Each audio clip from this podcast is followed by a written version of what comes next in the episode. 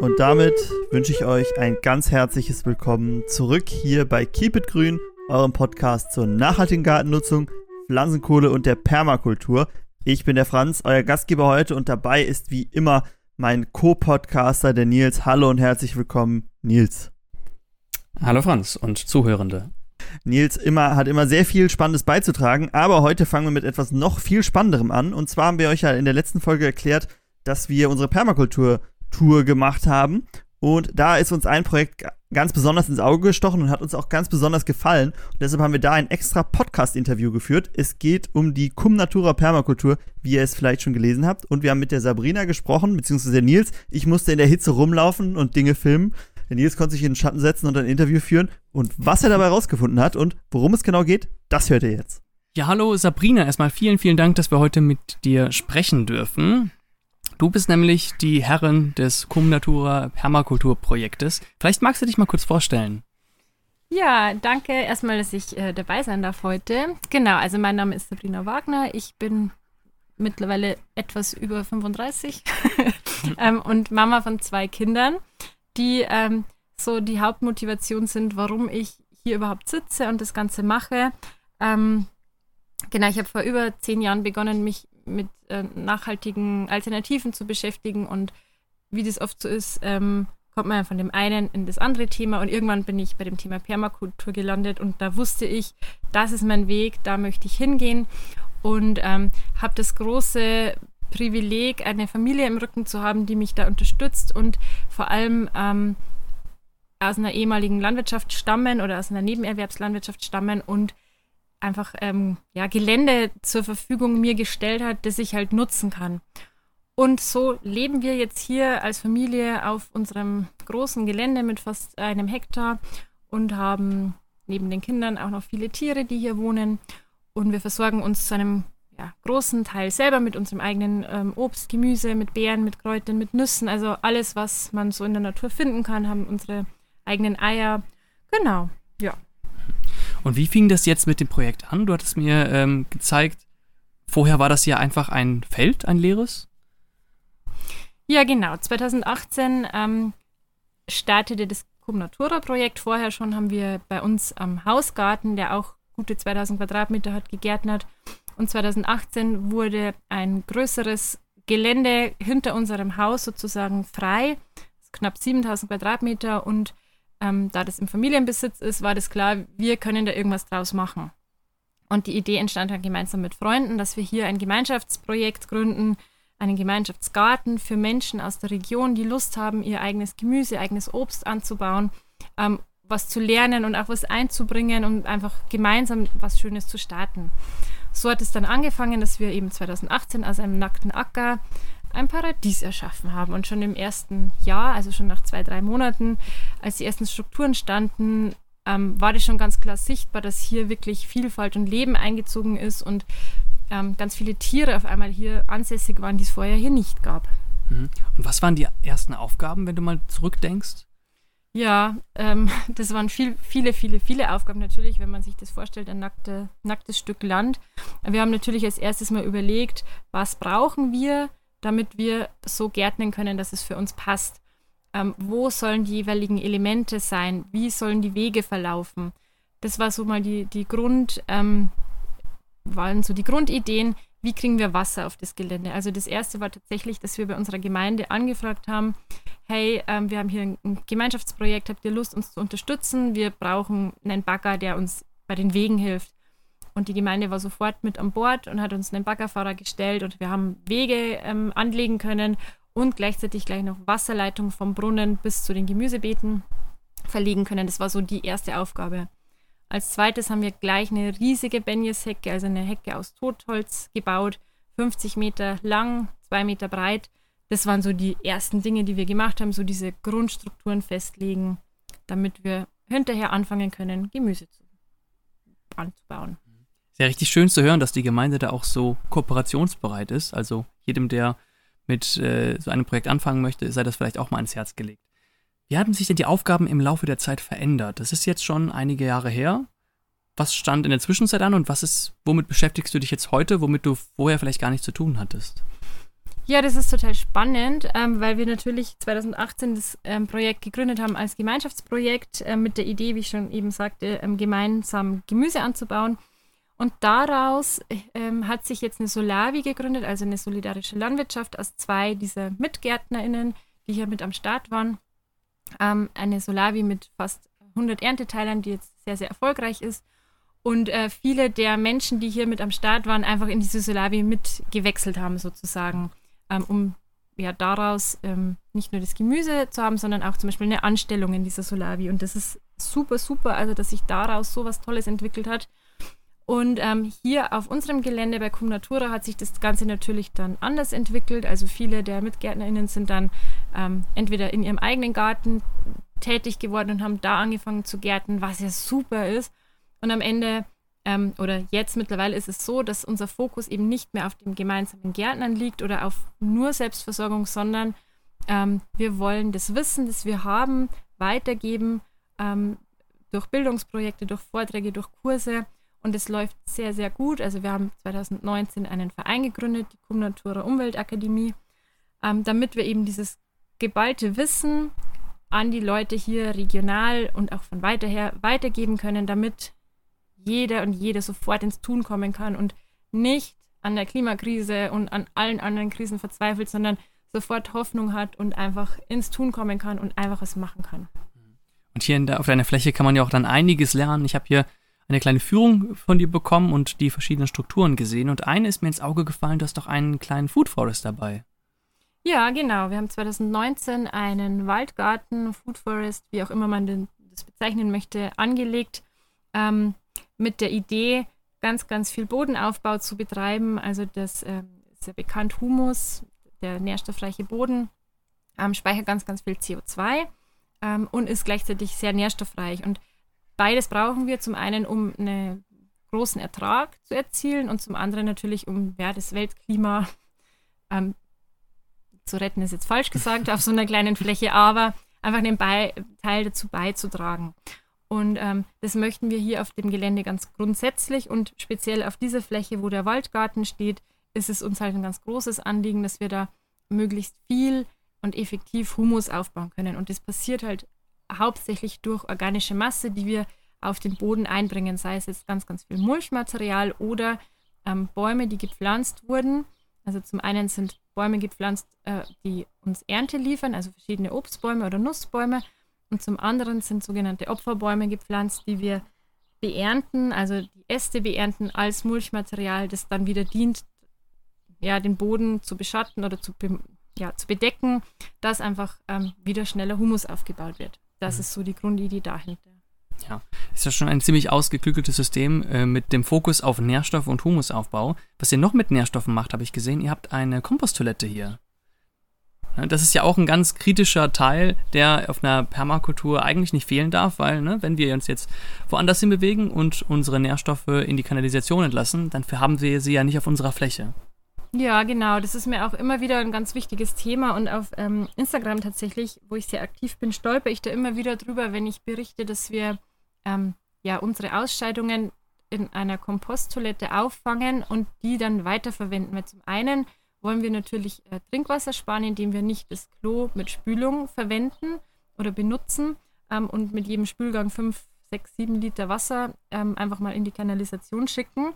Also zum einen eben der Grund, äh, der Trinkwasser, Trink, Trinkwassereinsparung und zum anderen ähm, wollen wir diese Ressourcen, also unsere kostbaren Ausscheidungen, wiederverwerten. Und früher war das ja gang und gäbe, dass äh, menschliche Ausscheidungen ähm, auf die Felder gebracht wurden, um da die Nährstoffe ähm, ja wieder zu verwenden. Das ist ja im Endeffekt nichts anderes als Tierdung, den wir ausbringen. Und trotzdem ist es für viele Menschen ganz, ganz schwieriges Thema, wenn ich sage, hey, ich dünge meine Tomaten nur mit Urin. Und äh, dahingehend möchte ich halt aufklären und die Scham auch nehmen, dass wir drüber reden, weil wir alle gehen ja aufs Klo und am Ende kommt ja überall das Gleiche raus. Je nachdem, wie wir uns ernähren, was wir trinken, ähm, welche Medikamente wir zu uns nehmen, mal was Besseres, mal was Schlechteres, aber im Endeffekt kommt überall das Gleiche raus. Und wenn wir aufhören, uns dafür zu schämen und anfangen, darüber zu sprechen, ähm, können wir nur gewinnen. Und wenn wir das Ganze dann in unseren Kreislauf wieder reinbringen, indem wir eben den Urin als Dünger verwenden oder die Feststoffe verkompostieren, ähm, haben wir ja ganz viel gewonnen. Und also wenn das nicht zukunftsfähig ist, dann weiß ich auch nicht. Hm. Das ist ja ein ganz aktuelles Thema. Du hattest gerade angesprochen, der erste Effekt war, dass ihr dadurch Wasser spart, was eben nicht durch die Toilette gespült wird. Wie habt ihr denn euer Wassersystem hier auf der Fläche gestaltet? Hm.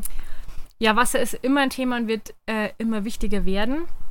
Ähm, wir haben hier 2018, äh, wie ich anfangs schon sagte, äh, Leitungen gelegt, dass wir die Möglichkeit haben, ähm, unseren Brunnen anzuzapfen, für, also um unsere Tanks zu befüllen, wenn wir kein Regenwasser zur Verfügung haben. Das erste Ziel ist hier aber immer Regenwasser aufzufangen und zu speichern. Das heißt, wir haben äh, jedes noch so kleine Hüttchen mit Dachrinnen ausgestattet und mit Regenrin, äh, Regentonnen, damit wir wirklich jeden Tropfen auffangen können. Wir haben überall 1000 Liter Tanks, 2000 Liter Tanks stehen, damit wir so viel Wasser wie möglich auffangen können. Wir haben den Regenwasserspeicherteich, ähm, um da auch so viel Menge wie möglich nur speichern zu können. Ähm, und das sind eigentlich so die Hauptfelder, wo wir unser Wasser herbeziehen und dann auch verwenden. Wir versuchen natürlich trotzdem so wenig Wasser wie möglich zu verbrauchen. Das sollte immer das oberste Ziel sein. Also wir gießen definitiv keinen Rasen und keine Ziersträucher. Wir gießen, wenn es sehr heiß ist oder sehr dürr, wie jetzt im Sommer 22, ähm, dann gießen wir nur Dinge, die es echt ganz, ganz dringend nötig haben oder Bäume, die uns ganz wichtigen Ertrag liefern müssen. Oder halt Gemüse. Und selbst da sehr, sehr sparsam, einmal die Woche, dafür dann intensiver und dann gewöhnen sich die Pflanzen da auch besser dran und wir sparen am Ende wieder Wasser ein.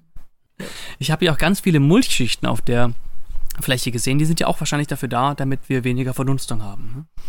Genau, also zum einen natürlich, um die, ähm, um die Wasserverdunstung aufzuhalten, so zu verlangsamen und zum anderen auch da wieder der, der Nährstoffeintrag durch die Mulchmaterialien in den Boden und der Humusaufbau. Also das greift alles ineinander und ist im Endeffekt ein schöner Kreislauf.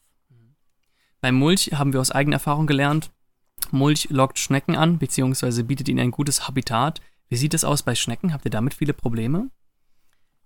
Äh, ja, also Schnecken und, und Gärtnern, glaube ich, gehört immer zusammen. Und es ist auch wichtig zu erkennen, warum ist die Schnecke in meinem Garten. Also Schnecken und auch Wühlmäuse oder andere Schädlinge haben ja immer eine Aufgabe in meinem System und die Schnecke ist ja an und für sich ein ganz wertvoller Helfer im Garten und kümmert sich um Fauliges oder um Reste. Ähm, wenn natürlich eine Population da ist, die viel zu viel ist, dann wird es zum Problem. Und dieses Problem haben wir durchaus auch. Ähm, auch unter den Mulchschichten. Wir haben aber gelernt mittlerweile, welches Mulchmaterial wir verwenden können, wo sie sich nicht so gerne halten. Das ist in unserem Fall, ähm, sind das Miscanthus-Hackschnitzel. Ähm, das ist so ein, also Elefantengras nennt man das auch. Das wird ähm, trocken geschreddert und ähm, eignet sich super gut zum Mulchen. Und da sitzen sie nicht so gerne drunter wie unter Stroh oder Heu oder unter Laub. Also das ist mal so das eine. Dann haben wir die Enten, die sich um die Schneckenmassen kümmern. Und wir versuchen natürlich ganz effektiv oder ganz aktiv ähm, das biologische Gleichgewicht zu stärken, indem wir ganz aktiv die Gegenspieler der Schnecke anlocken. Also einen Teich ähm, bauen, damit wir Frösche und Kröten haben, die Schnecken fressen. Wir locken Tigerschnägel an, indem wir verschiedene ähm, Naturmodule schaffen, wo die sich einfach gut drunter aufhalten. Und das ist ähm, ja auch ein Learning, sich das mal anzugucken, was braucht es im Garten, damit dieses biologische Gleichgewicht da sein kann, damit irgendwann in meinem System die Schnecke ein, ein Gast ist, den ich gerne sehe und vor dem ich mich nicht mehr gruseln muss. Mhm. Kommen wir mal zu einem, oder eine Frage, die ähm, mich sehr oft verfolgt, ist, ähm, ah, wenn ich jetzt nochmal anfangen würde, würde ich alles nochmal genauso machen. Stelle ich die Frage mal an dich. Wenn du jetzt noch einmal anfangen würdest, so wie damals 2018, würdest du jetzt etwas anders machen? Ja, ich glaube, diese Frage ähm, würde dir jeder Permakulturmensch genauso beantworten. Ähm, wir haben einfach sehr schnell gestartet. Wir hatten einen groben Plan, ähm, aber oft macht es Sinn, einfach nochmal ein halbes Jahr länger zu gucken, was brauche ich wirklich, wo sind manche Elemente vielleicht weniger sinnvoll, wo sind sie sinnvoller. Und da gibt es natürlich Sachen, die wir jetzt vielleicht anders machen würden. Ich würde eine oder zwei Wege anders gestalten. Ich würde ähm, ein paar Bäume vielleicht anders pflanzen. Aber ähm, das macht gar nichts, dass es so ist, wie es jetzt ist, denn so wachsen wir ja miteinander zusammen, der Garten und wir. ähm, das passt schon und trotzdem wäre es natürlich einfach der Effektivität halber praktischer, wenn manches ein bisschen anders gestaltet wäre. Aber jetzt äh, machen, machen wir das Beste draus und das passt auch. Wie sieht das aus mit der Auswahl an Spezien, an Pflanzen, die du hier angepflanzt hast? Gibt es da irgendwelche Erkenntnisse, wo du jemandem vielleicht zu oder abraten würdest? Mm, also definitiv ähm, haben sich die einheimischen Wildsträucher sehr, sehr bewährt. Die brauchen so gut wie keine Pflege, keine speziellen Dünger, Nährstoffe, irgendwas. Die pflanzt man und ähm, im besten Fall sieht man drei Jahre später nach und die sind dann einfach gewachsen. Das ist so das, das aller, allerbeste, was man machen kann, einheimische Wildsträucher zu pflanzen. Und ähm, wir haben tatsächlich keine Ausfälle hier. Wir haben 60 Obstbäume, 1300 Wildsträucher. Klar, da bleibt schon mal der ein oder andere aus, aber bei den Obstbäumen haben wir keine Verluste. Da kann ich also tatsächlich nicht sagen, dies oder das oder jenes. Ähm, ich finde immer ganz wichtig, möglichst viele Obstbäume natürlich zu haben, möglichst viele Laubbäume. Wir haben viele Linden gepflanzt. Ähm, einfach eine große Vielfalt zu pflanzen macht definitiv Sinn, wenn eine Kultur ausfällt, dass man auf eine andere zurückgreifen kann. Und eine letzte Frage noch, ähm, die auch öfters aufkommt. Wie finanzierst du denn das Ganze? Das ist ja bestimmt nicht so einfach, sich die ganzen Strukturen zu bauen und die ganzen Pflanzen zuzukaufen. Was steht bei dir dahinter? Ähm, ja, wir haben, äh, wir waren kreativ, sagen wir es mal so. Ähm, wir haben zum einen natürlich bei der Gemeinde angefragt, wie könnt ihr uns unterstützen. Wir haben da ähm, Manpower bekommen, was uns schon mal ähm, finanziell unterstützt hat. Wir haben viele Materialien durch die Nachbarschaft oder Bekanntenkreis geschenkt bekommen. Wir haben ähm, den örtlichen Bauhof angefragt, ob wir ähm, Baumaterial haben können, also Totholz oder Steine. Wir haben beim Wasserwirtschaftsamt angefragt. Also das ist wirklich mein großer Tipp. Geht da ins Gespräch mit, mit der Gemeinde, geht zu den Bürgermeistern, geht zu den, geht zu den Gemeinderäten, ähm, stellt das Projekt vor und sagt einfach, hey, wir haben echt Bock, zukunftsfähig zu wirtschaften, könnt ihr uns irgendwie unterstützen. Wenn da nichts mehr zu holen ist oder ähm, ihr größere Ideen habt, geht in die sozialen Netzwerke. So haben wir es gemacht. Ähm, wir haben Baumpatenschaften angeboten und haben so einen Teil unserer großen Nuss- und Obstbäume finanziert. Wir haben Förderungen erhalten und Hecken gepflanzt durch die Förderungen. Ähm, was haben wir denn noch gemacht? Wir haben tatsächlich ganz am Anfang, als wir den Gemeinschaftsgarten gegründet haben, ähm, hat jede Mitgärtnerin ähm, ein bisschen Geld in die Kasse geworfen, 50 Euro, ähm, und durfte dafür natürlich so viel Gemüse ernten, wie er oder sie wollte. Und da haben wir dann die ersten großen Auf Ausgaben getätigt, also Zaunmaterial äh, und so weiter. Wir wurden auf eBay Kleinanzeigen fündig und haben da unsere Außenküche geschenkt bekommen. Also einfach da kreativ werden, rumfragen, aktiv Anzeigen einstellen auf Online-Plattformen. Wir suchen dies, wir brauchen das, wer könnte uns helfen? Und da einfach ins Gespräch gehen, das ist eigentlich so das Allerwichtigste, was man machen kann. Wenn man jetzt mehr von dir erfahren möchte, wo kann man das denn machen? Du hast äh, gesagt, das soll ein Lehrgarten sein. Genau. Ähm, finden könnt ihr mich auf jeden Fall auf Instagram, da bin ich sehr aktiv und da gibt es eigentlich jeden Tag ein bisschen was zu sehen und zu erfahren. Ähm, Kunnatura-Permakultur und auch auf meiner Homepage, die ihr verlinken werdet, denke ich, gibt es ein bisschen was zu lesen und zu sehen. Und ab September 22 ähm, erscheint mein Buch, wo es auch nochmal so das geballte Wissen von mir gibt ähm, zu allen Lebensbereichen. Also tatsächlich nicht nur der Garten, sondern wo und warum ist Permakultur in jedem Lebensbereich wichtig. Und ähm, ja, da könnt ihr auf jeden Fall noch mehr erfahren. Super. Wir werden alles verlinken, wie gesagt. Ähm, dann schon einmal vielen, vielen Dank dafür. Und ähm, ja, dann bis zum nächsten Mal. Ciao. Und wir sind zurück im Studio ein bisschen kühler als äh, damals. Das war wirklich ein sehr heißer Tag, muss ich sagen. Vielleicht hört man den Nils Japsen im Hintergrund, ich weiß es nicht. Aber es war wirklich sehr warm, als wir da waren. Aber auch sehr bereichernd, denn wir haben viele interessante Dinge kennengelernt. Einige habt ihr jetzt schon im Interview gehört. Auf ein paar andere möchten wir jetzt vielleicht noch eingehen, die uns besonders gefallen haben, die wir besonders interessant fanden, die uns vielleicht geholfen haben und die deshalb auch euch als Anregung oder Hilfestellung dienen können. Nils, du warst genauso wie ich da.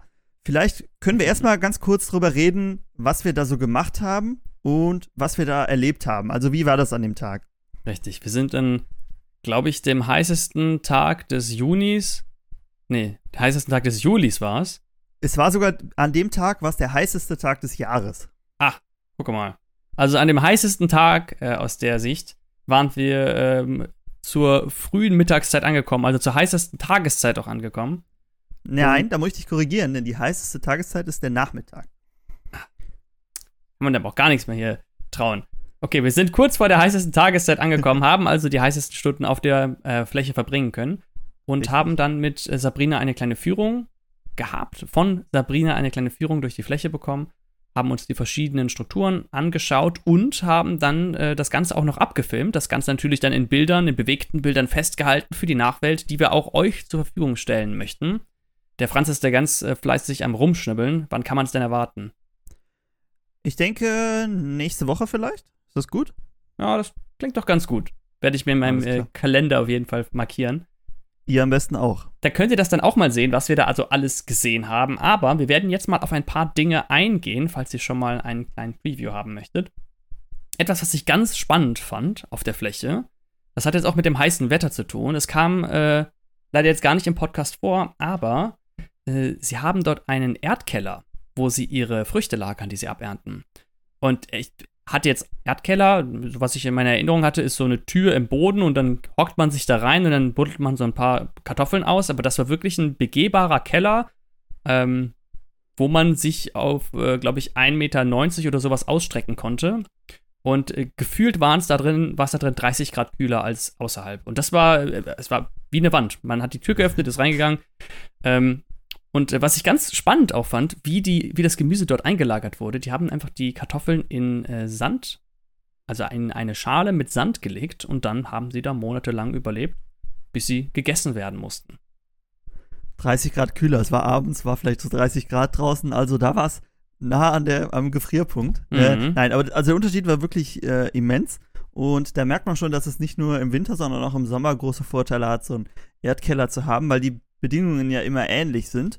Genau das gleiche haben wir ja bei unserem Käferkeller. Gut, der ist nicht ganz so tief, aber da haben wir das ja schon mal erklärt, warum wir das äh, in den Boden eingelassen haben.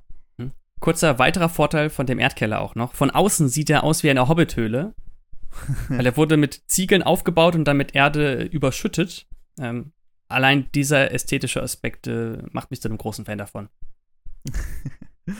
Ja, aber wir haben uns nicht nur den Erdkeller angeguckt, ähm, sondern natürlich auch den Rest der Permakultur. Wie, wie war so dein allgemeiner Eindruck? So typisch oder was Besonderes? Ihr se- könnt es euch natürlich dann im Video noch angucken und eure Meinung bilden. Aber wie sieht das der Nils, der schon Permakulturen rund um die Welt gesehen hat? Wie war so dein erster Eindruck? Ich fand, es war in gewissen Bereichen wie eine Bilderbuch-Permakultur. Die verschiedenen Komponenten, die verschiedenen Abschnitte waren sehr klar zu erkennen. Es war klar zu erkennen, wo ist das Gemüse, wo ist der Food Forest, wo sind die Hühner, wo sind die Enten. Und äh, es wirkte alles, naja, jetzt nicht falsch verstehen, aber etwas ordentlich. Also, äh, dass sich jemand darum kümmert, dass, das, dass da einiges an Gedanken hintersteht. Oft hat man, hat man das bei Permakulturen ja so, dass sie dann überwachsen, dass dann auch am Anfang bei der, bei der äh, Kreierung, bei dem Aufbau der Permakultur viel Arbeitszeit hineingesteckt wird und dann später weniger und ähm, das dann etwas überwuchert, was ja auch nicht immer ungewollt ist. Aber hier fand ich das sehr schön, weil man äh, genau sehen konnte, wo was gemacht wurde und warum. Ja? Und was ich auch noch ganz äh, toll dabei fand, war zum Beispiel der Waldgarten. Auch ein tolles, großes Konzept, Food Forest. Und ähm, dass sie das zum Beispiel gut mit den Enten verbunden haben, die sich da durchgewurschtelt haben. Und dass sie zwei verschiedene Versionen von Waldgärten haben. Weißt du noch, wie, welche das waren? Zwei verschiedene Versionen von Waldgärten. Ich war, war jetzt gespannt drauf, dass du sagst, zwei verschiedene Versionen von Enten. Da hätte ich viel einbringen können. Aber Waldgärten, zwei verschiedene Versionen, das musst du mir jetzt erklären. Ich glaube, es hatten nur eine Entenversion. Das waren die äh, Laufenten, die immer so vornehm herumlaufen. Bei den Waldgärten, sie hatten eine etwas dichtere. Also da musste man sich auch richtig durchschlagen. Das sieht man noch einmal im Video, wo wir dann in dem, in dem Garten stehen und dann ist wirklich Gewächs an Gewächs, ähm, das dann nach und nach abgeschlagen wird und als, äh, wie sie das schön nannte, Opferbäume zum Beispiel genutzt wird. Und einen anderen, der eher licht ist. Das sieht dann eher aus wie eine Streuobstwiese. Da sind, Mhm. ist mehr Platz dazwischen. Das heißt, da ist weniger, was weggeschnitten werden muss. Aber am Ende sollen beide natürlich funktionierende Waldgartensysteme werden. Ja, also das war auch sehr spannend. Wir haben ja Waldgärten in verschiedenen Altersstufen gesehen. Dieser hier war ein bisschen frischer. Also wir haben das, ich weiß gar nicht mehr, ob es im Podcast auch kam. Im Video wird es auf jeden Fall erzählt, dass die Permakultur ist vergleichsweise noch relativ jung. Und da kann natürlich auch noch kein alter Waldgarten dort stehen. Ähm, aber ich fand, es war dafür, dass er erst ein paar Jahre alt war, sah das schon wirklich sehr weit auf, aus. Klar, waren noch keine Bäume, die irgendwie 15 Meter hoch sind. Äh, aber man sah doch schon das Konzept dahinter. Und äh, wir haben ja auch eine kleine, kleine Kostprobe der Ernte da nehmen können. Also das scheint auch schon Früchte zu tragen, alles. Äh, von daher sehr spannend. Und du hast es ja erwähnt, die Enten und die Hühner sind ja auch darum gelaufen. Und für die ist das natürlich sehr wichtig, dass sie gerade einen Schutz nach oben haben. Ne? Als Mensch äh, denkt man da nicht so dran, aber Hühner haben ja gerne nach oben, um sich vor Greifvögeln zu schützen. Irgendwie einen Strauch oder einen Baum. Und äh, da ist das natürlich perfekt. Du hast gesagt, die Enten laufen da rum. Äh, die schienen sich da doch sehr wohl zu fühlen in dem, äh, in dem Waldgarten. Dann, du hast es eben auch angesprochen, äh, dass es nicht so, äh, dass es nach der Prototyp-Permakultur zum Teil aussah. Äh, aber das ist natürlich, kommt natürlich ein bisschen darauf an. Ne? Du hast es gesagt, es gibt auch Permakulturen, die so sehr in diese Wildzone gut übergehen. Und das sieht dann doch noch ganz anders aus. Also da gibt es jetzt kein richtig und falsch natürlich. Ähm, aber das ist, äh, wie du ja angesprochen hast, dass es doch nochmal was anderes ist, ähm, als es bei vielen anderen aus, au, ähm, bei vielen anderen ist. Für uns natürlich gut. Wir wollten, wollten ja auch ein Video da drehen, haben es natürlich auch gemacht. Und da sieht es meist noch ein bisschen ästhetischer aus, äh, wenn es so aufgeräumt ist, ähm, als wenn es da sehr, sehr wild alles ist, was aber aus, aus der Sicht ähm, der Pflanzen und Tiere meistens nicht so ein Problem ist, wie vielleicht für manche Menschen, die so aufgeräumte Gärten gewohnt sind. Ganz genau. Gab es denn irgendetwas, was dir besonders ins Auge gefallen ist? Du hast ja meistens durch die Kamera durchgeguckt äh, und dir alles praktisch dann zweimal angucken können. Was ist hängen geblieben? Um, ähm, ich fand, wir haben ja, äh, um es nochmal zu sagen, wir haben ja uns, wie viele Permakulturen haben wir jetzt gesehen? Vier, glaube ich, in der Zeit, oder? Ja. Vier Permakulturen und einen mehr so ein Bauern, Bauernhof. Und da war die größte Wasserfläche. Also, obwohl die anderen Permakulturen auch zum Teil deutlich größer und älter waren, hatten sie alle keine größere Wasserfläche, was ich ein bisschen schade fand, weil unsere ist, also wir sind ja auch gerade das anzulegen und wir sind schon am Planen, wie wir dann einen kleinen, einen kleinen See integrieren können, in Anführungszeichen See, ne? mehr so ein Teich. Ähm, und der mh, hm, bei Sabrina, der war doch relativ groß schon, vergleichsweise, also zum Vergleich zu den anderen. Das waren meist eher diese Schalen, diese Teichschalen heißen sie ja, glaube ich. Mhm. Ähm, und da war, war es doch schon ein bisschen größer. Wenn ihr genau sehen wollt, wie das aussieht, ich kann es nicht oft genug sagen, guckt gerne in das Video dann nächste Woche rein. Äh, könnt ihr uns ja bei, bei YouTube folgen, da werdet ihr da benachrichtigt. Und das fand ich super, weil man hat genau gesehen, okay, die Enten, für die Enten war das immer ein Bezugspunkt, die sind immer zu diesem Teich gelaufen, sind da rumgeschwommen, haben sich super wohl gefühlt. Und sie hat es ja auch angesprochen, dass es äh, Nützlinge anlockt. Und das hatte sie uns ja auch erzählt, dass sobald dieser Teich da war, hat man gemerkt, wie, wie viel Leben dieser Teich anzieht. Und er ist jetzt nicht riesig, ne? Also der hatte einen Durchmesser von keinen 10 Metern, glaube ich. Ähm, aber es war doch irgendwie ein ganz anderes Gefühl, als wenn das nicht da wäre. Genau. Ich frage mich dann so in, im Nachhinein, wie tief das wohl war, also wie viel, was für eine Wassermenge drin war, weil sie meint ja auch, das ist ein Regenwasserspeicherteich. Mhm. Da hat mhm. man auch ein Rohr gesehen, was von der nahen größeren Dachfläche dorthin geführt hatte. Ähm, deswegen kann ich mir schon vorstellen, also es war ja schon eine sehr lange Trockenzeitperiode, äh, als wir dort äh, waren. Ja. Und da war immer noch viel Wasser drin. Deswegen kann ich mir sehr gut vorstellen, dass man allein durch diesen Teich auch viel abbuffern kann, wenn es dann doch mal viele, viele Wochen nicht regnen sollte. Genau, beeinflusst ja auch das Mikroklima und äh, hat sich da super integriert. Ähm, selbst wenn man ihn nur als Habitat nutzt, was ja wahrscheinlich auch der Fall ist, wenn es nicht irgendwie ganz, ganz eng wird mit dem Wasser. Genau. Was wir auch noch da gesehen haben, was an keinem anderen ähm, war, war die Juchte, die ihr auch im Video seht. Und äh, wir haben es ja eben im Interview gehört, dass das auch so ein bisschen Leergarten sein kann. Und sowas ist ja super, um irgendwie zusammenzukommen. Ne? Vielleicht jetzt nicht bei den Temperaturen, wo wir da waren, weil da drin da war es echt, war es echt sehr warm. Vielleicht sieht man beim Nils, wie es ölt. Aber wir, und wir waren nicht, wirklich nicht lange da drin. Ähm, aber sowas ist doch ein, ein, guter Punkt, um irgendwie zusammenzukommen. Hm. Ähm, glaubst du auch, dass es sowas braucht, wenn man äh, sagt, man hat eine Permakultur. In dieser Permakultur ging es ja auch viel um Gemeinschaft. Äh, haben wir ja immer wieder bei verschiedenen Projekten gehört, ne? Mhm. Äh, also verschiedenen Projekten, die Sie in dieser Permakultur haben, gehört. Äh, glaubst du, so, sowas lohnt sich dann? Weil es ist ja schon ein großer Aufwand und nimmt viel Platz weg, sowas zu bauen. Aber glaubst du, sowas ist, lohnt sich in eine Permakultur zu integrieren, wenn das ein Ziel ist? Ja, also wenn das ein Ziel ist, auf jeden Fall. Ne? Ähm, sie hat ja auch gesagt, das war vorher mal als Solavi angedacht, als solidarische mhm. Landwirtschaft. Das hat sich dann etwas verloren, aber der Gedanke bei einer Solavi ist ja auch, dass man viele Beteiliger hat, ja, je nachdem, was für ein Konzept man hat, arbeiten die mal mit, manche arbeiten dann nicht mit. Ähm, aber dass man zumindest viele Menschen hat, die dort äh, ein- und ausgehen. Und dann ist so ein Gemeinschaftsraum oder in diesem Fall eine Jotte, ein Zelt praktisch, natürlich super hilfreich. Und gerade für die Kurse auch, wenn sie das geben möchte.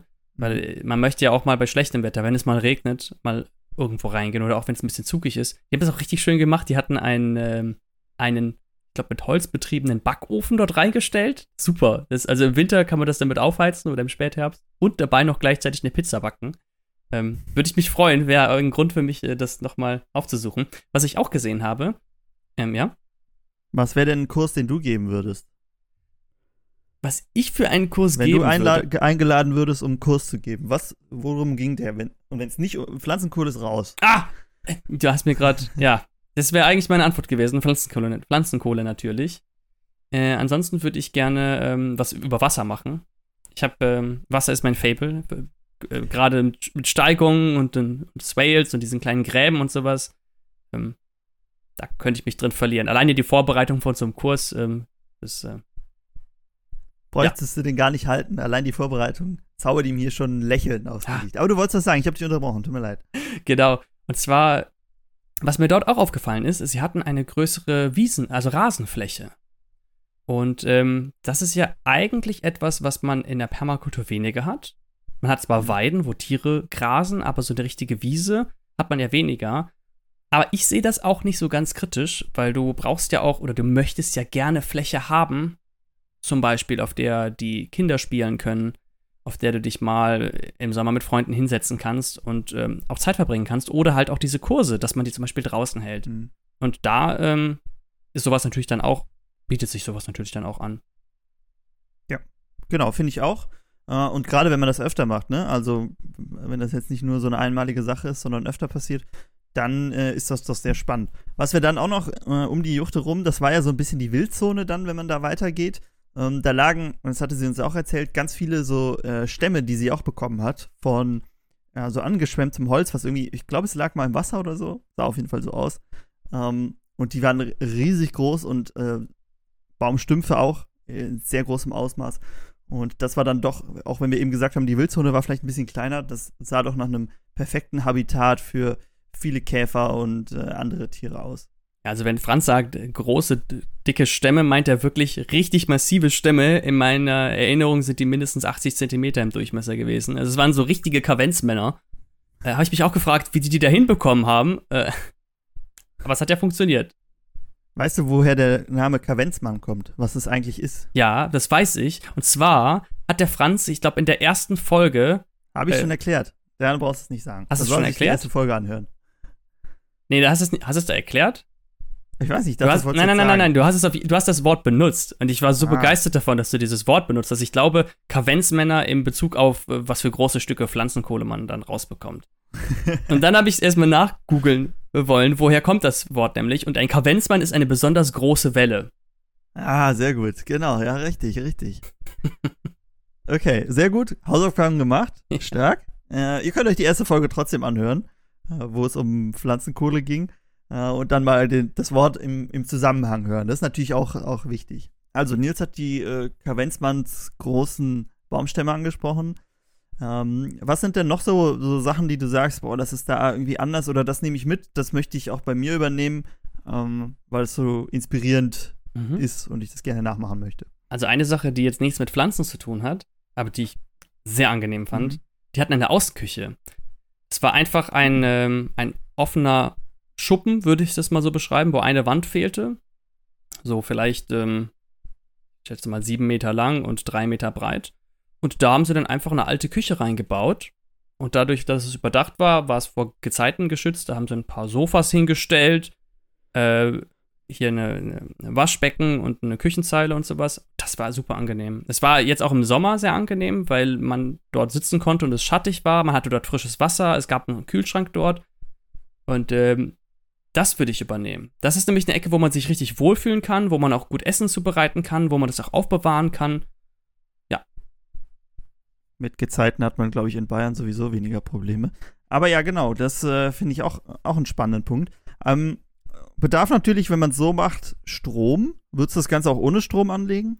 Ja, auf jeden Fall. Alleine, also alleine das Sofa. Ich bin großer Fan davon, ein Sofa draußen zu haben. Und Sofas sind ja oft Müll, Sperrmüll, der irgendwo hingestellt wird. Und dann denke ich mir oft, ja, könnte man das Sofa nicht einfach irgendwo in den Garten stellen? Aber dann wird es halt nass, ne? Dann vermodert es auch. Es sei denn, man packt es an einen sehr sonnigen Ort und achtet darauf, dass es nicht zu nass wird. Aber wenn man das dann überdacht, es ist sehr angenehm. Kann ich echt nur ans Herz legen. Ähm, das hat es mir auf jeden Fall angetan.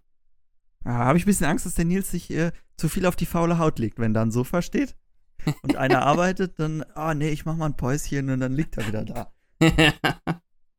Nein, natürlich nicht. Finde ich, auch, find ich auch sehr gut. Und gerade bei den heißen Temperaturen äh, war das doch eine entspannende ähm, Entspannung, sich da äh, hinzufläzen und äh, Pause zu machen. Mm, Von daher hat mir das auch sehr gut gefallen. Ich habe noch eine Sache, die habe ich äh, auf der Fläche gesehen und auf keiner anderen Fläche. Ähm, hatten wir hier im Podcast noch gar nicht äh, erwähnt gehabt. Und zwar hatten sie eine geodätische Kuppel. Mhm. Was ist eine geodätische Kuppel? Eine di- geodätische das- Kuppel, willst du es erklären? Achso, äh, nee, nee, du hast es angeteasert, jetzt darfst du, darfst du auch erklären. Es ist eine, äh, eine Kuppel, Überraschung, die aus kleinen Dreiecken besteht. Das heißt, man hat zum Beispiel ein Holzgerüst oder ein Stahlgerüst oder aus was auch immer. Und diese Stangen sind in Form von kleinen Dreiecken angebracht und dann darüber eine ähm, äh, Gewächshausfolie gespannt. Und dann hat diese geodätische Kuppel dieselbe Funktion wie ein Gewächshaus. Das ähm, ist ein Konzept, was, was unter den Hippies auch ganz beliebt wurde, äh, weil sie die Form wohl gerne gemocht haben. Hat auch einige Vorteile, ist ziemlich stabil, hat eine gute Luftverteilung und sowas da drin und dieses, das Sonnenlicht kommt den ganzen Tag über relativ konstant, also kann relativ konstant den ganzen Tag über in die Kuppel hineinscheinen. Und dadurch ähm, unterstützt das natürlich das Pflanzenwachstum. Was sie, was sie auch noch gemacht hatten bei dieser Kuppel, ist, dass sie ähm, das Ganze ein bisschen in den Boden eingelassen haben. Ne? Man ist da so ein Stück runtergegangen und dann war das nicht ganz einen Meter tief ähm, so ein äh, Stück in den Boden, sodass man quasi auf Hüfthöhe ein bisschen höher an den Pflanzen arbeiten konnte. Ne? Also es war mehr so ein Weg da rein und dann konnte man da arbeiten und ähm, hatte angenehmere Möglichkeit da zu arbeiten und muss natürlich auch diese Kuppel nicht so hoch bauen. Genau. Es wirkte im Grunde wie ein in den Boden gelassenes Hochbeet, wenn man unten stand. Mhm. Das, mich würde interessieren, wie sich das im Winter bzw. im Frühjahr verhält, wenn es noch Nachtfrost gibt.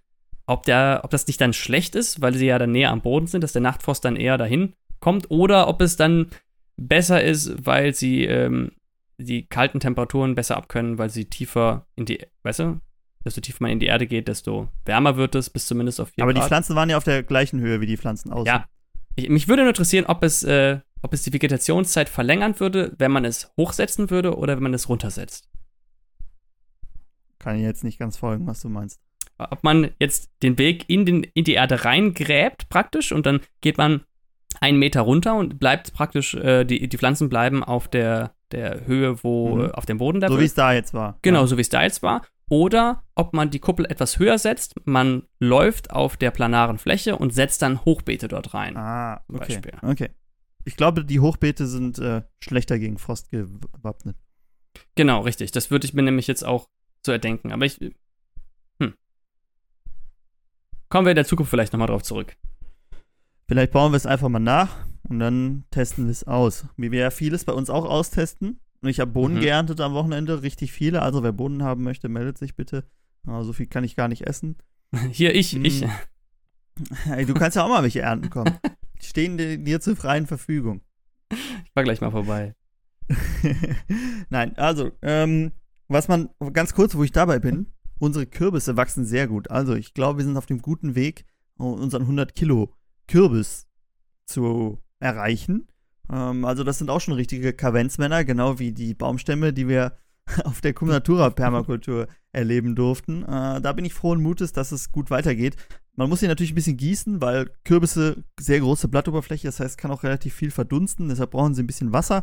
Aber das sollen sie haben, wenn sie es alles in die Frucht pumpen, damit die nachher größer sind und natürlich auch schmackhafter, ähm, damit wir die natürlich auch essen. Also wir wollen nicht nur einen großen Kürbis haben, um ihn, um großen Kürbis zu haben, sondern auch um ihn nachher essen zu können. Genau. 100 Also Kilo. Beim Das war 100 ja. Kilo. Das war die Ansage, genau. Ich schätze, wir sind jetzt bei 10. Ja, doch schon mal ein Anfang. Und, ähm, Anfang ist getan. Genau, zu, zur Not stapeln wir einfach die ganzen Kürbisse übereinander und dann haben wir auch 100 Kilo zusammen. Wenn wir insgesamt 100 Kilo haben, das wäre ja auch schon was. Aber Richtig, ja. das ist nicht das Ziel.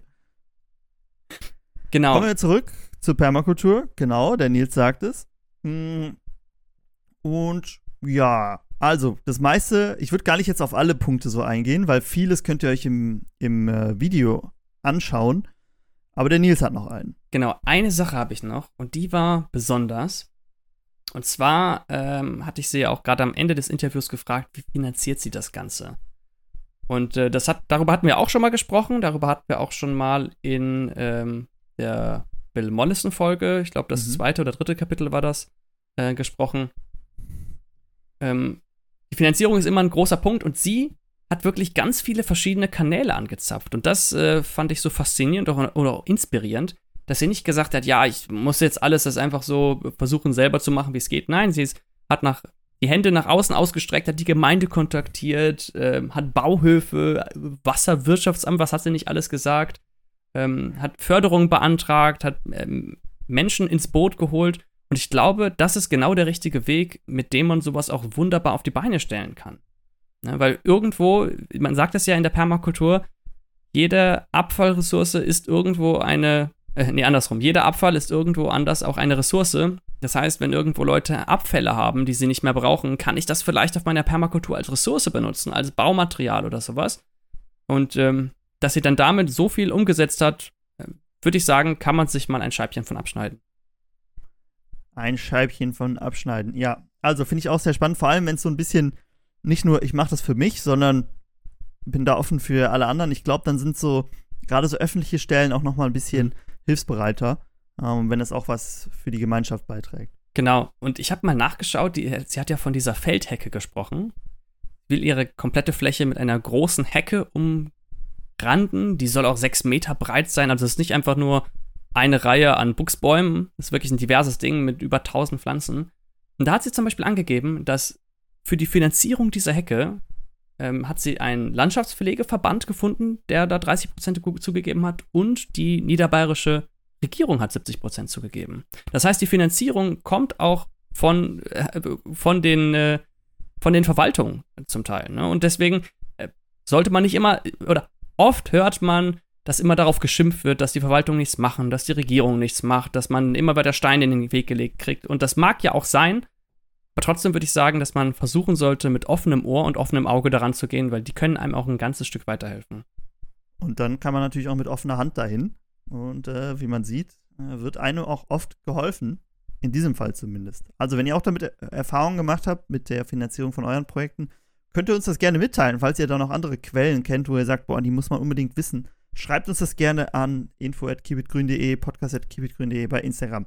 Ihr wisst es, wo ihr uns finden könnt. Ja, Nils, das war ein sehr aufregender Tag. Wir durften dann auch auf der Fläche übernachten, ähm, trotz der hohen Temperaturen. Und äh, mir hat es sehr gut gefallen. Und du als Interviewführer, Führender, darfst das letzte. Wort haben zu, dem, zu der Cum Natura Permakultur. Ja, vielen Dank. Ich, äh, erstmal vielleicht noch zur Nacht. Ähm, ich habe gemerkt, dass es dort einen sehr hohen Insektenreichtum gibt. Ähm, weil wenn dann sich die Sonne dem Horizont geneigt hat, wachten auch die Mücken auf. Da war ich ganz froh drüber, dass wir da ein mückensicheres Zelt hatten.